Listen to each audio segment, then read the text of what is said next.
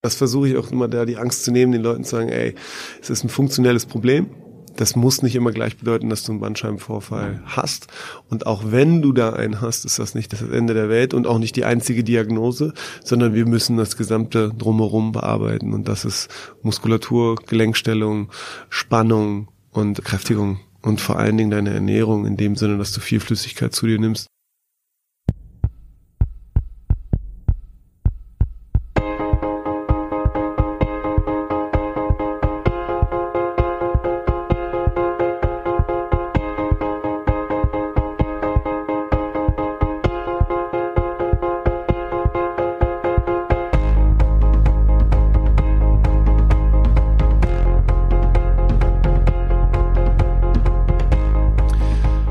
Hallo und herzlich willkommen zu einer neuen Folge des Achilles Podcasts. Heute gibt's schon die zweite Folge der Sprechstunde auf die Ohren, in der wir wieder populäre Laufverletzungen mit unserem Laufdoc des Vertrauens besprechen.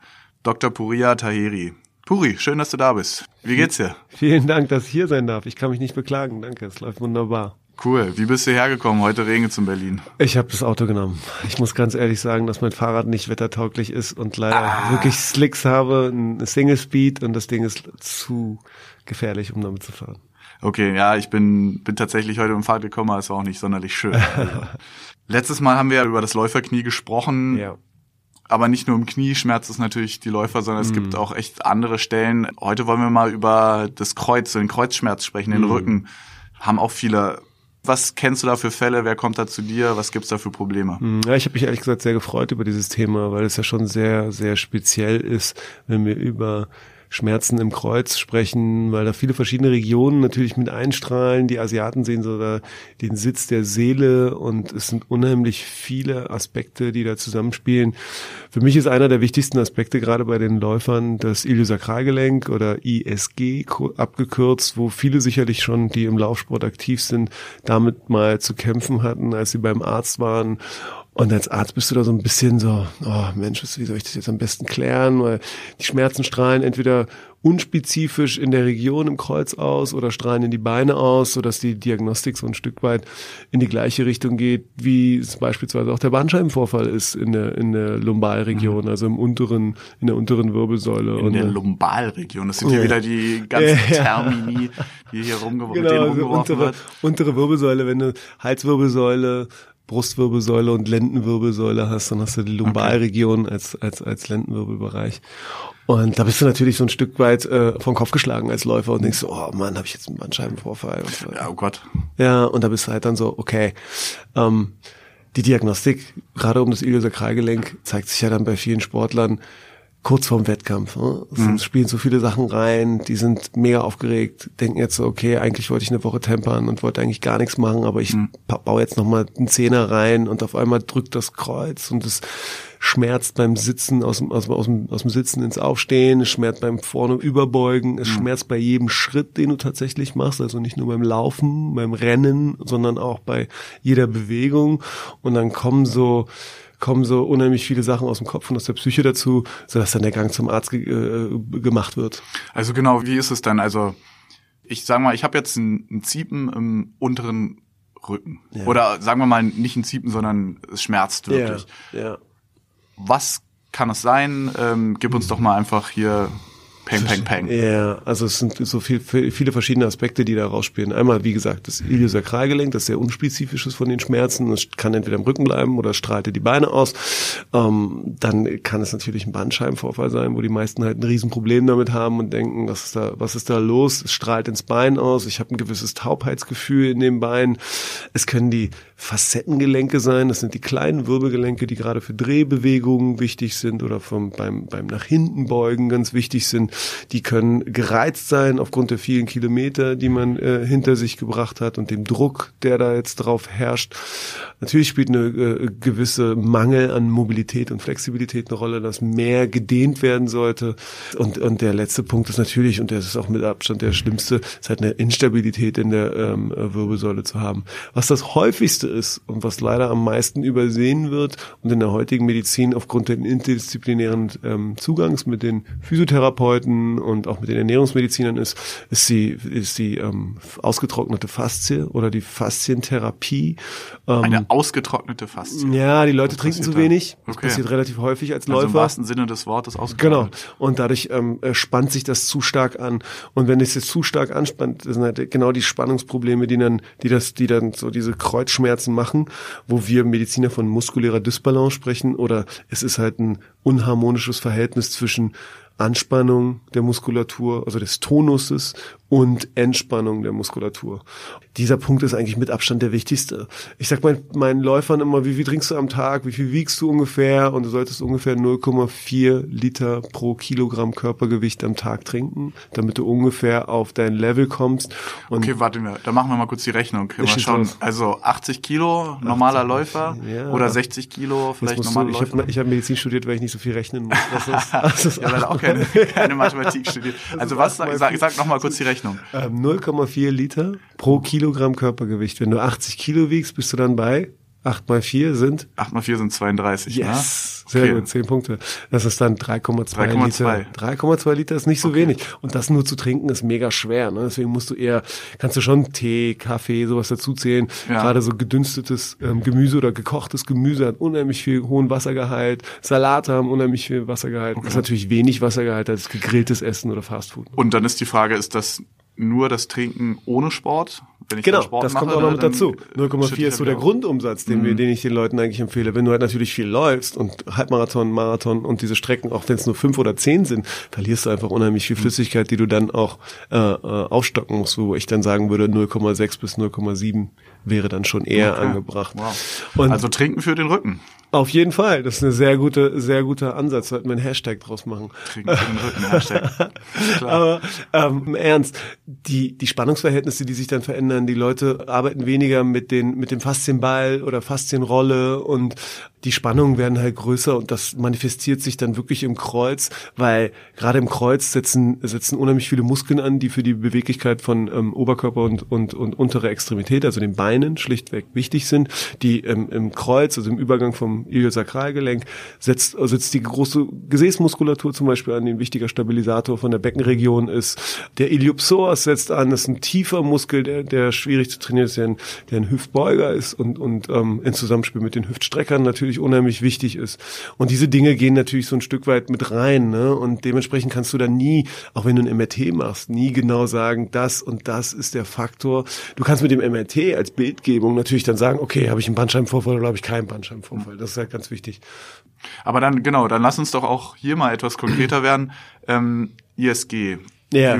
Sakralgelenk. Ja. Ähm, das Syndrom. Also was ist denn dieses Gelenk überhaupt? Also jeder Läufer hat es schon mal gehört, viele Läufer hatten es schon mal mit Sicherheit. Was ist das Gelenk? Was ist das mm. Syndrom? Erklär uns das doch mal. Also das Iliosakralgelenk ist der Übergang vom Kreuzbein zum Darmbein, also der, der, der Beckenschaufel, die wir okay. so umgangssprachlich nennen. Das ich fühle hier mal so, also genau, genau, so von am hinten Becken rum. hinten. Genau, wenn du hinten am Becken links und rechts der Wirbelsäule mhm. so eine mhm. kleine Grube tastest, mhm. wo so echt so ein richtiger Übergang ist, da ist das Iliosakralgelenk und ähm, dadurch dass das eigentlich als Gelenk bezeichnet wird, hat es unheimlich wenig Gelenkspiel, muss man sagen. Es ist ein okay. sehr festes Gelenk und ähm, es sind unheimlich viele Bänder, die die Stabilität halten, damit mhm. die Kraftüberleitung aus Oberkörper und Unterkörper, also den Beinen aufrecht gehalten wird. Dafür, dafür brauche ich das Gelenk, ja, aber das wäre jetzt meine Frage. Also genau, was, was macht die das Beckenstellung ist, ist, ist ein sehr festes Gelenk, was halt den Übergang, die Kraftweiterleitung aus Oberkörper in die, in die Beine zusammenhält. Es ist der Übergang von Lendenwirbelsäule ins Becken, also das, das, äh, das Sakrum, das äh, Kreuzbein ist der Übergang. Und es ist ja nicht so wie der Ellenbogen oder die Schulter, dass es wirklich beweglich ist, sondern es soll fest sein und das spielt halt eine gewichtige Rolle. Dadurch, dass halt unheimlich viele Muskeln da dran ansetzen und da rumgehen, um diese Funktionalität wirklich aufrechtzuerhalten, ist es bei erhöhter Anzahl von Kilometern, bei Übergewicht oder einem falschen Heben kann es tatsächlich dazu führen, dass das Gelenk sich auch wenn es nur kleine Millimeter sind, nicht mehr harmonisch zueinander steht. Und das verspürst du als Schmerz, weil dann ein muskuläres Ungleichgewicht entsteht und das halt Schmerzen macht. Was heißt das genau? Es steht nicht mehr harmonisch zueinander. Naja, es sind ja zwei Gelenkflächen an, an beiden Seiten, die wirklich aufeinander stehen. Und in dem Moment, wo es zu einer leichten Fehlstellung kommt, dass die beiden aufgrund dieser Fehlbewegung oder Überlastung nicht mehr perfekt zueinander stehen, entsteht Spannungsverhältnisse und dann entsteht auch Reibung. Und diese Reibung führt zu Entzündung, wenn man das so sagen kann, in Anführungsstrichen. Und diese Entzündung ist halt vor allen Dingen aufgrund dieser mechanischen Komplikationen zustande gekommen. Und das, das verspürst du dann als Schmerz bei Belastung oder als Schmerz beim Liegen und in Ruhe und es lässt dich halt nicht mehr locker. Du hast halt ständig irgendwie Probleme damit und du denkst dir, wo es herkommt und probierst es erstmal mit Schmerzmedikamenten, probierst es mit Wärme, probierst es mit Kälte, aber so richtig hundertprozentig geht's nicht weg und dann kommt meistens der Gang zum Arzt und der soll mal versuchen, da sein, seinen Zauber wirken zu lassen. Genau, auf die Übungen kommen wir gleich noch. Mich yeah. interessiert jetzt auch nochmal, was ist denn dann genau das Syndrom? Was ist eine Blockade? Ist das eigentlich das hm. Gleiche oder woher ja, weiß ich, was ich was ist eine gute habe? Frage. Also wir, wir nennen das so als ISG-Blockade oder ISG-Syndrom. Und das spielt halt so in die gleiche Richtung, damit wir den Ball an den Physiotherapeuten weiterspielen können, der dann so weiß, okay, der Kollege hat tatsächlich eine gewisse Untersuchung gemacht und ähm, äh, tiefgreifende Untersuchung gemacht und ähm, den sich angeguckt und auch eine Bildgebung gemacht, dass er da jetzt weiß, es ist nicht die Lendenwirbelsäule, es sind nicht die kleinen kein Wirbelkörper, sondern es ist tatsächlich das Iliosakralgelenk und, und damit ein ISG-Blockade oder Syndrom, so dass er dann, und das ist meiner Meinung nach eigentlich die beste Methode, ähm, manualtherapeutisch, also mit den Händen, schafft da Mobilität wieder reinzukriegen, um das Gelenk wieder so zu stellen und vor allen Dingen auch den Muskeltonus, den Hartspann der Muskulatur drumherum, vor allen Dingen vom Gluteus medius und den Ansätzen der, der kurzen Muskeln schafft wieder herzustellen, da mehr Ruhe reinzubringen. Aber das ist halt nicht so, dass du mit einem Griff das so hinkriegen kannst, dass du sagst, so ist alles wunderbar, sondern es braucht halt ein Stück weit Zeit, um wieder so zu werden, wie es vorher ist. Genau, also was spüre ich denn als erstes bei, wie erkenne ich das ISG, ich selber jetzt, ohne dass ja. ich zum Arzt gehe, also wo tritt der Schmerz auf, was für eine Art von Schmerz, ja. wann tritt er auf? Ja, der, der Schmerz zeigt sich vor allen Dingen halt so im, im, im Kreuz. Und äh, wir, wir nennen das so unspezifischen Kreuzschmerz äh, als Arbeitshypothese. Es kann aber auch einfach manchmal ins Gesäß wandern und den Schmerz so ausstrahlende Schmerzen sein, sogar bis runter in die Kniekehle gehen und dort ausstrahlende Schmerzen machen. Im Alltag spürst du es vor allen Dingen, wenn du aus dem Sitzen, aus dem tiefen Sitzen, ähm, zum Beispiel von so einer Couch oder von einem tiefen Hocker oder vom, vom, vom ähm, Spielen mit den Kindern äh, wieder aufstehst und mhm. versuchst ins Stehen zu kommen. Und dann spürst du halt so den Übergang total, wie das, wie das schmerzt, bis du halt tatsächlich gerade stehst und da Stabilität wieder bekommen hast. Du spürst es eigentlich bei jeder Bewegung, ob es eine Drehbewegung ist oder ähnliches. Deswegen ist es ja so zermürbender Schmerz. Und am Ende des Tages ähm, wollen meine Athleten halt auch wieder auf die Strecke zurück. Und das ist halt die Ungewissheit, die dann auch noch nagt im Hinterkopf, weil es halt so intensiv schmerzt und du halt nicht weiterkommst. Würdest du dann sagen, ne, gerade weil man das Ziel hat, ey, ich will zurück auf die Strecke, so mhm. ich warte jetzt erstmal oder ich gehe am besten gleich zum Arzt, ich check das einmal aus und der sagt mir, hey, das hast du Ja, das ist halt ein zweischneidiges Schwert. Ich muss ganz ehrlich gestehen, die Ärzte haben nie so richtig Bock auf unspezifischen Kreuzschmerzen den zu behandeln, weil der einfach so undankbar ist, so ein ja. Stück weit.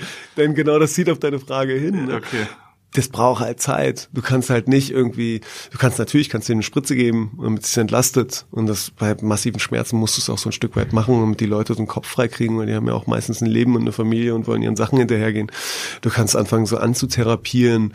Du kannst den Schmerzmedikament ein Stück weit mitgeben. Du kannst ein gutes Kinesiotape draufsetzen, damit das ein bisschen entlastet wird. Die Kombination, gerade auch mit der Bildgebung vom MRT im Hintergrund, um wirklich zu wissen, wo es herkommt. Es gibt meinen Patienten halt und, und Athleten halt schon ein Stück weit Ruhe, weil sie das Gefühl haben, so, okay, der weiß, wovon er spricht, der nimmt mich mit, der setzt einen großen Rahmen und dann äh, können wir weitermachen. Aber um auf deine eigentliche Frage zurückzukommen, das Entscheidende ist halt die Zusammenarbeit mit dem Physiotherapeuten oder Osteopathen oder Chiropraktiker, von dem wir halt in unserer Sprechstunde halt schon so ein Stück weit was, was mitgeben können und auch schon anbehandeln können, auch wenn es nur ein kleiner Bruchteil von dessen ist, aber sechs Einheiten ähm, Physiotherapie, manuelle Therapie oder sogar noch cool, auch was auch cool ist, mit dem Osteopathen zusammenarbeiten, sind schon evident wichtig, um den Leuten halt was mit auf den Weg zu geben. Also genau, ich gehe erstmal normal zum Doc und der entscheidet dann, welche, ja. welche Schritte ich weiter ja. tun sollte, welche ja. Schritte ich gehen sollte. Auf jeden Fall. Ähm, und ich spüre jetzt diese Schmerzen was sind die ersten drei Dinge, die ich tun sollte? Sollte ich pausieren? Sollte ich ja. mich gleich erstmal jeden Tag irgendwie 20 Minuten dehnen oder Wärmepflaster ja, draufkleben? Das ist eine gute Frage. Ähm, ich würde auf jeden Fall erstmal nicht laufen. Ja, das Laufen macht das wirklich schlimmer, bis hin zu, ich kann mich nicht mehr bewegen, schlimm. Schlechte Nachrichten. Ja, ja, auf jeden draußen. Fall. Ich habe auch gerade jemanden gehabt, der war kurz vorm New York Marathon und haben halt hin und her überlegt, ob wir ihn dann wirklich laufen lassen. Ja. Super viel behandelt, intensiv morgens und abends und dann im Endeffekt, was ja auch ein erwachsener Kollege war, weißt du, das ja. war jetzt nicht so, der war der war vernünftig und der sagte sich so, ey, es bringt nichts. Was soll ich jetzt nächstes noch nur so, genau, haben wir um ein Jahr verschoben, haben die Krankschreibung gegeben und dann nächstes Jahr. Und das zieht halt auf den ersten Punkt hin. Mach eine Pause, lass der Sache ein bisschen Ruhe, begib dich in Behandlung und ähm, viele Wege führen da nach Rom. Ja, also für mich ist das Wichtigste, dass du einen guten Physiotherapeuten hast, von dem du dich anfassen lassen willst oder einen guten Osteopathen, der dich ähm, in Zusammenarbeit mit dem ärztlichen Kollegen immer in Rücksprache spricht, ey, wie kann das jetzt weitergehen? Das zweite ist, wenn die Schmerzen massiv sind, auch eine Spritze zu geben oder, und dann abzuwarten und mobilisieren, den ist ein ganz wichtiger Punkt. Und wenn die Schmerzen dann vorbei sind, herauszufinden, wo hat es eigentlich dran gelegen, dass ich mein Alignment nicht gehalten habe beim Laufen, dass da so, eine, so ein Problem bei entstanden ist. Also dann Kräftigung im Nachhinein von der Gesäßmuskulatur und auch von der autochthonen Rückenmuskulatur durch körperstabilisierende Übungen.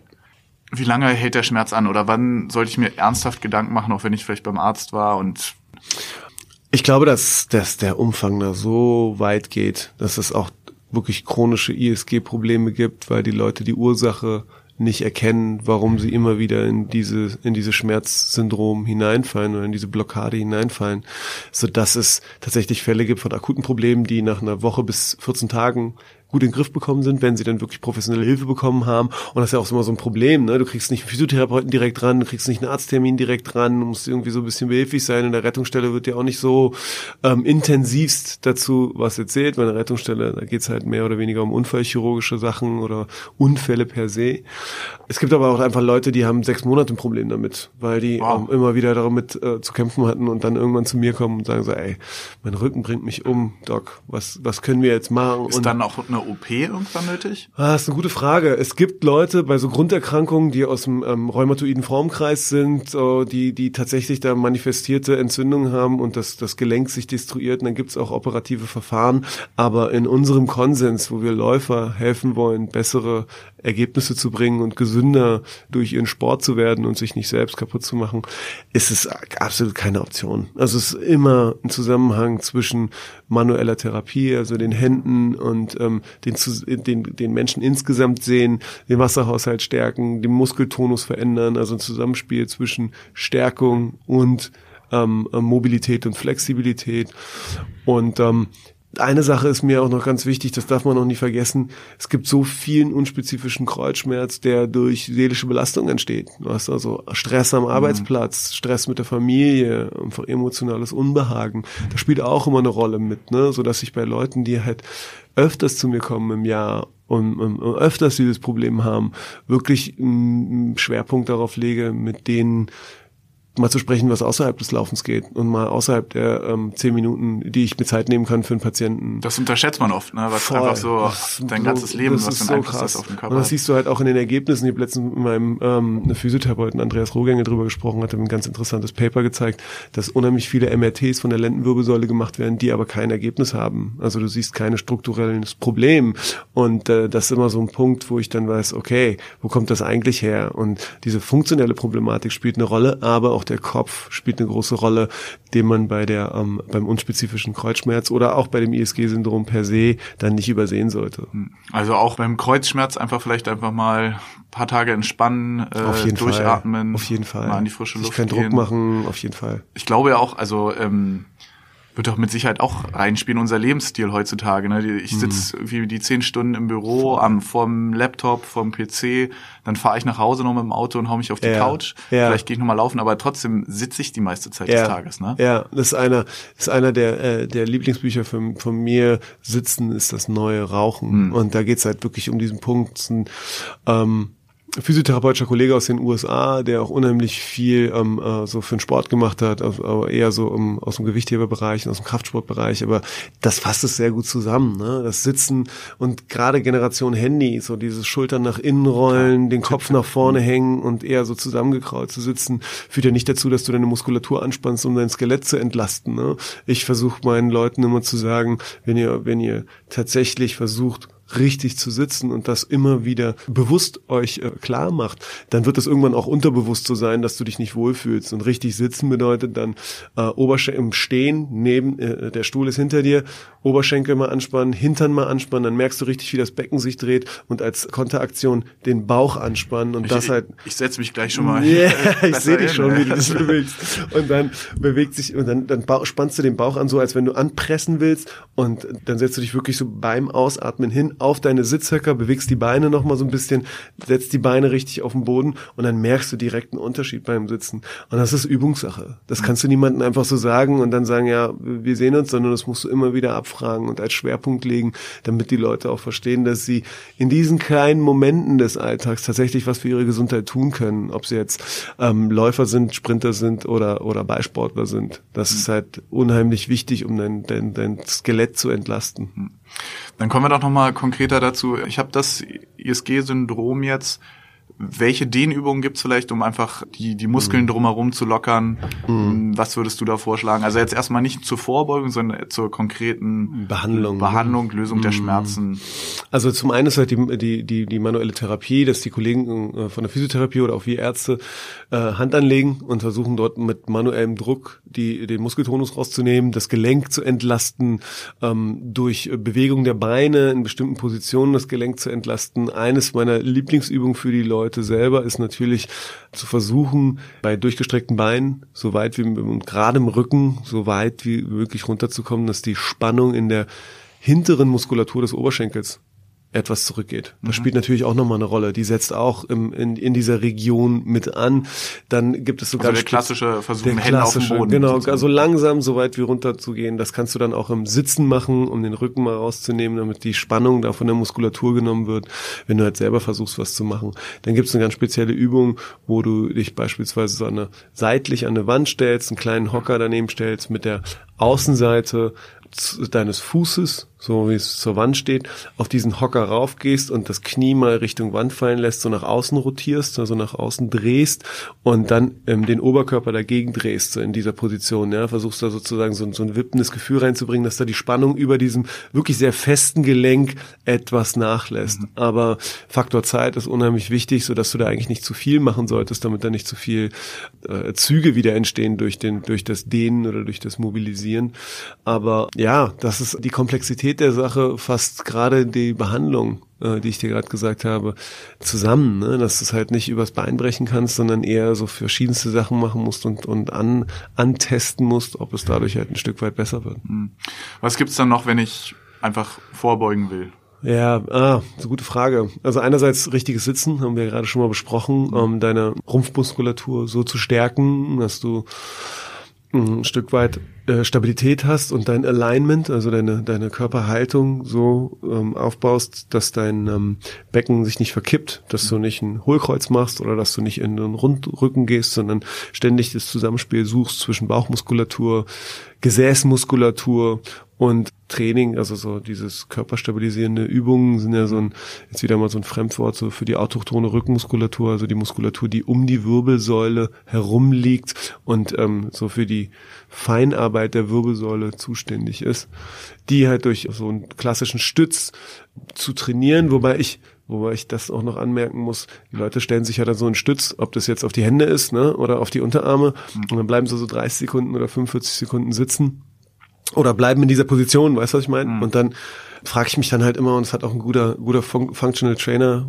mit dem, bei dem ich mal in Fortbildung war, ähm, zu mir gesagt, mal, der einzige Sport, wo du so eine Position brauchst, ist Drachenfliegen. Genau, ich wollte ja. sagen, das, das, haben wir doch, das haben wir doch, glaube ich, beim Läuferknie auch angesprochen. Also, Echt, ja? ja, ja, von wegen, ne, wenn du plankst, wenn du genau. stützt, dann genau. immer Bewegung, immer in Bewegung bleiben. Machen, ne? Genau, und das ist halt auch keine Raketenwissenschaft, was wir den Leuten versuchen ja. zu erklären, sondern es ist vor allen Dingen diese Wiederholung von den grundlegenden Sachen, damit es eingeht in deren Unterbewusstsein und die halt verstehen können, ey, ja, stimmt, wenn ich das regelmäßig mache, wird das besser. Und das bedeutet halt, das Knie zum Ellenbogen zu nehmen, aus, aus dem Plank oder innen zu drehen und das Bein mal anzuheben und dadurch die Bewegung zu imitieren, die du machst und dem Körper halt immer wieder und der Muskulatur immer wieder neue Impulse zu geben, gerade der tiefen Muskulatur, hey, ich brauche dich, Lass mal, äh, ich, rea ich reagiere und ich agiere mit dir und äh, das Becken nach vorne zu geben beim Laufen, die, den Brustkorb beizumachen, ähm, viel mit der Faszienrolle zu arbeiten, gerade auch im so ähm, Bereich zwischen den Schulterblättern und der Brustwirbelsäule, weil das kann auch natürlich immer Verspannungen auslösen. Das darfst du nicht vergessen, dass die Armbewegungen, also die Rotation der Arme beim Laufen mhm. immer eine Rolle spielen, weißt du? Deswegen geht das manchmal auch unter und da der Rücken in seiner Komplexität durch die Faszien oder durch die Muskulatur zwischen Halswirbelsäule und Lendenwirbelsäule zusammenhängt, muss man dem ganzen Rücken auch Beachtung schenken. Wenn man das ja auch braucht. Teilweise diese Übungen, ähm, Rumpfübungen, Stabi-Übungen, hm. das Alignment des Körpers, die Ausrichtung des Körpers, ne, das ist alles wichtig für das Knie. Das haben wir letztes Mal hm. besprochen beim Läuferknie, genau. aber genauso fürs Kreuz. Genau. Also das sind wirklich einfach diese standard klassischen genau. Übungen, die man einfach möglichst machen muss. Machen, also mhm. wie oft pro Woche, ein, zwei Mal pro Woche einbauen ins Training, einfach das hilft wirklich überall. Du sagst es, du sagst David, das ist halt genau das, was ich meine, wenn du es ein, zwei Mal schaffst, da Sachen reinzubringen und es ist wirklich, wo du es jetzt sagst, ist wirklich häufiger so, dass ich Patienten mit ISG Blockaden oder ähm, Schmerzen im unteren Rücken habe, die mir sagen, weil ich frage auch immer explizit danach, wie viel läufst du, was machst du die Woche, wie sieht dein Training aus?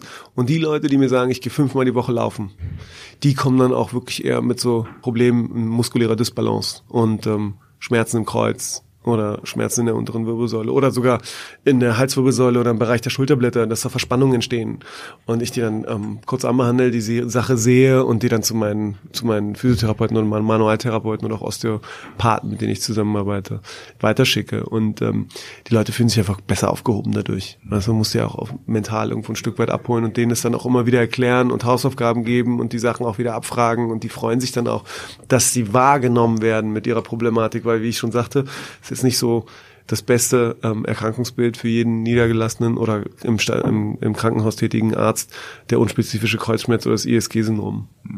Was hast du noch für Übungen für uns? Also klar, Stabi, was gibt's noch für vielleicht für den, für Stretch-Übungen? Der, mm. der klassische auf dem Rückenliga und ähm, mm. Beine verdrehen. Genau, genau. Also die Wirbelsäule sozusagen zum Drehen zu bringen und ähm, das Bein rüberzunehmen. Das ist auch, gehört auch ganz wichtig, dass du halt auf dem Rücken liegst, die Beine gerade nimmst und dann erstmal in der Hüfte beugst, um zu sehen, entstehen da Beschwerden, weil dadurch kriegst du den gesamten unteren Rücken zum Bewegen. Ne? Und ähm, wenn du das Knie, das Knie sozusagen anbeugst, deine Hände um den Unterschenkel greifst und versuchst das hochzunehmen, dass äh, die andere Seite sich mit hoch bewegt, dann spricht das meistens für eine Blockade. Ja.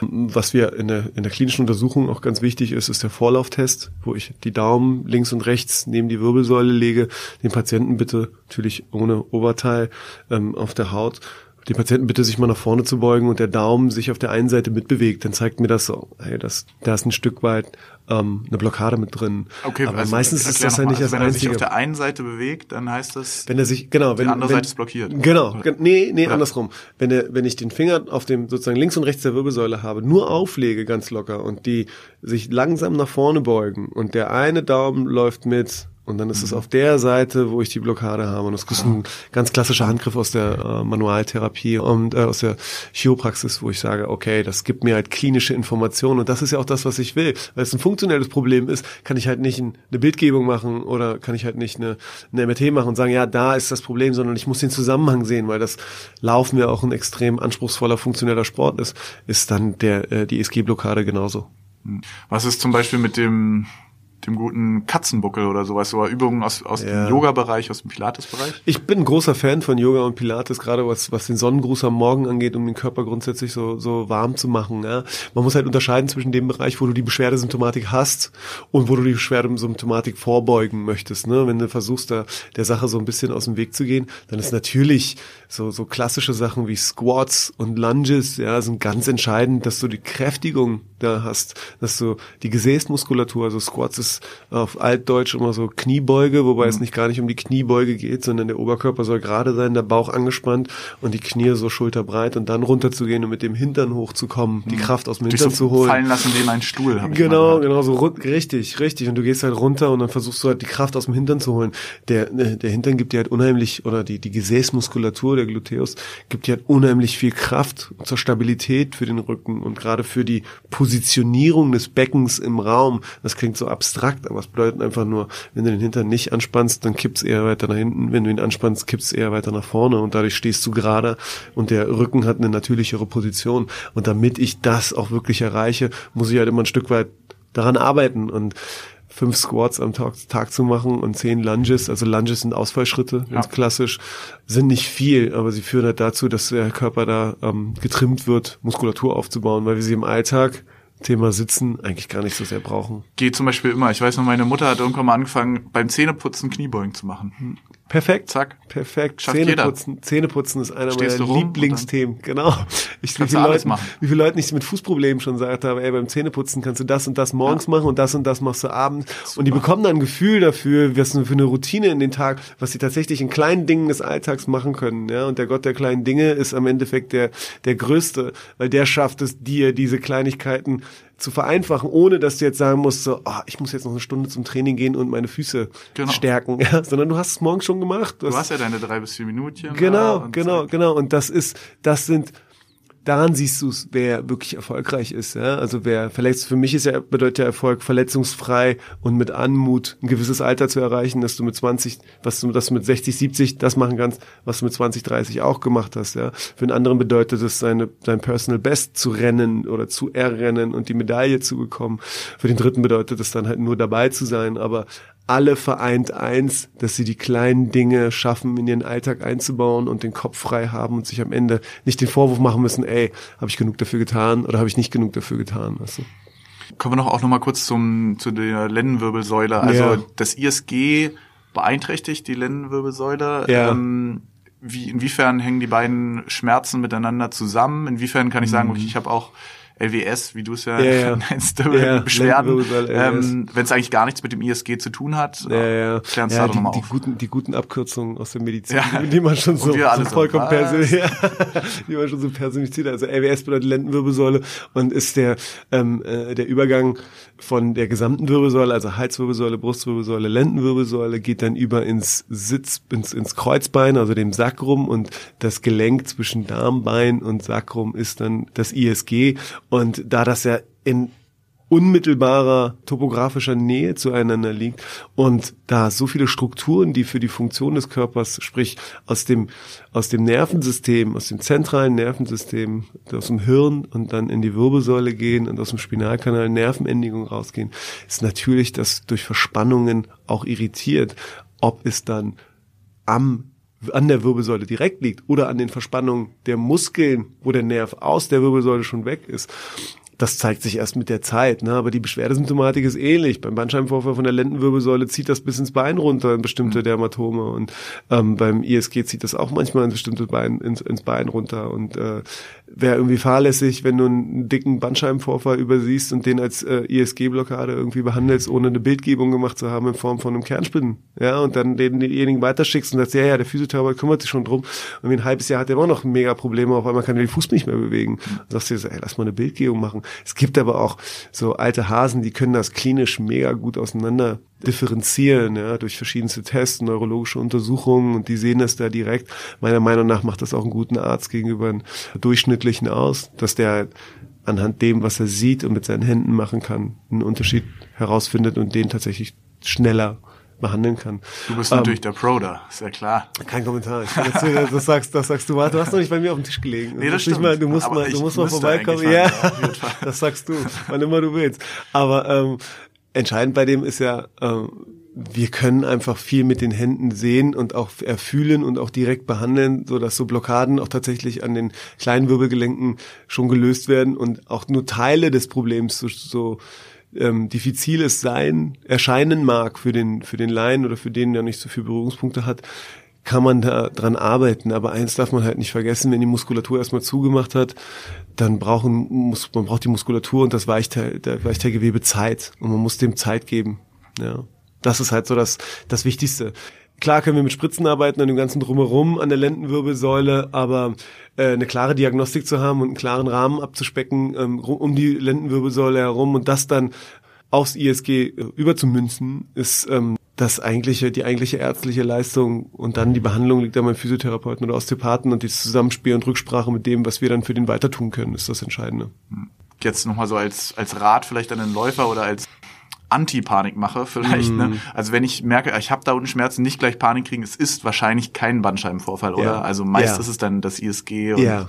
Ganz genau, hast oder? du gut zusammengefasst. Also das versuche ich auch immer da die Angst zu nehmen, den Leuten zu sagen, ey, es ist ein funktionelles Problem das muss nicht immer gleich bedeuten, dass du einen Bandscheibenvorfall hast. Und auch wenn du da einen hast, ist das nicht das Ende der Welt und auch nicht die einzige Diagnose, sondern wir müssen das gesamte drumherum bearbeiten. Und das ist Muskulatur, Gelenkstellung, Spannung und Kräftigung. Und vor allen Dingen deine Ernährung in dem Sinne, dass du viel Flüssigkeit zu dir nimmst, dass der Körper da ein bisschen von den überschüssigen, von der überschüssigen Milchsäure, die sich über die Monate hinweg gebildet hat durch das viele Lauftraining auf dem Wettkampf hin, ein Stück weit dann sagen kannst, okay, das scheide ich jetzt so, so weit aus und das, das unterstütze ich dabei, damit der Kopf dann frei ist und man seine eigenen privaten Probleme dann halt auch so ein Stück weit in den Griff kriegt. Ob es jetzt beruflich oder privat ist, das hängt dann immer von Einzelnen ab, aber es ist Stress, ist Stress. Und das ist einer der wichtigsten Dinge, die man nicht vergessen darf. Da haben wir doch jetzt so einen guten Bogen geschlagen. Also Trinken, Stressabbau, ja. Stabis, funktionales Training, Stretching, bleibt dran. Das sind, glaube ich, echt gute Ratschläge, die wir hier immer von Puri bekommen. Vielen Dank. Damit sind wir auch schon wieder durch für heute. Ähm, ah, okay. Wir freuen uns auf jeden Fall, dass du bald wiederkommst, hoffentlich. Was, was, worauf können wir uns denn noch freuen? Was, was gibt's noch für spannende ähm, Als Läufer hast du natürlich viel mit deinen Beinen zu tun. Aber ähm, Sprunggelenk ist ein Riesenthema, was mich auch im Alltag immer unheimlich viel beschäftigt, was auch irgendwo ein Stück weit untergeht. Da würde ich auch gerne nochmal mit, mit dir drüber sprechen wollen. Und dann eines meiner Lieblingsgelenke oder der, der Bereiche ist halt die Hüfte. Hm. Und das ist auch so ein Bereich, wo ich noch mal, wo ich, wo ich gerne noch mal mit dir mich zusammensetzen will. Macht ja auch immer viel Spaß. Ich habe das letztes Mal, du hast den, ich glaube 90 to 90 Stretch vorgeschlagen. Ja, ne? ja. Beide Beine anwinkeln. Genau. Ich mal gemacht. Also ich, ich kann glaube ich meine Hüfte auch noch mal ein bisschen. Hast du jetzt eine ISG-Blockade bekommen? ja, sofort, sofort. nee, aber ich, ich habe tatsächlich gemerkt, also oh, also ein bisschen verklebt das ganze ja, System. Und das ist noch, halt ne? Repetition makes perfection. Also Auf immer da dran Fall. zu bleiben. Auf jeden Fall. Ja. Na gut, vielen Dank, dass ihr uns zugehört habt da draußen draußen. Ähm, checkt uns natürlich auch bei Facebook, bei Instagram auf achim-achilles.de und ja, natürlich sind wir jetzt auch bei Spotify zu finden. Und wir freuen uns immer, dass ihr kräftig hört, kräftig kommentiert und bis zum nächsten Mal. Vielen Dank. Macht's gut. Ciao.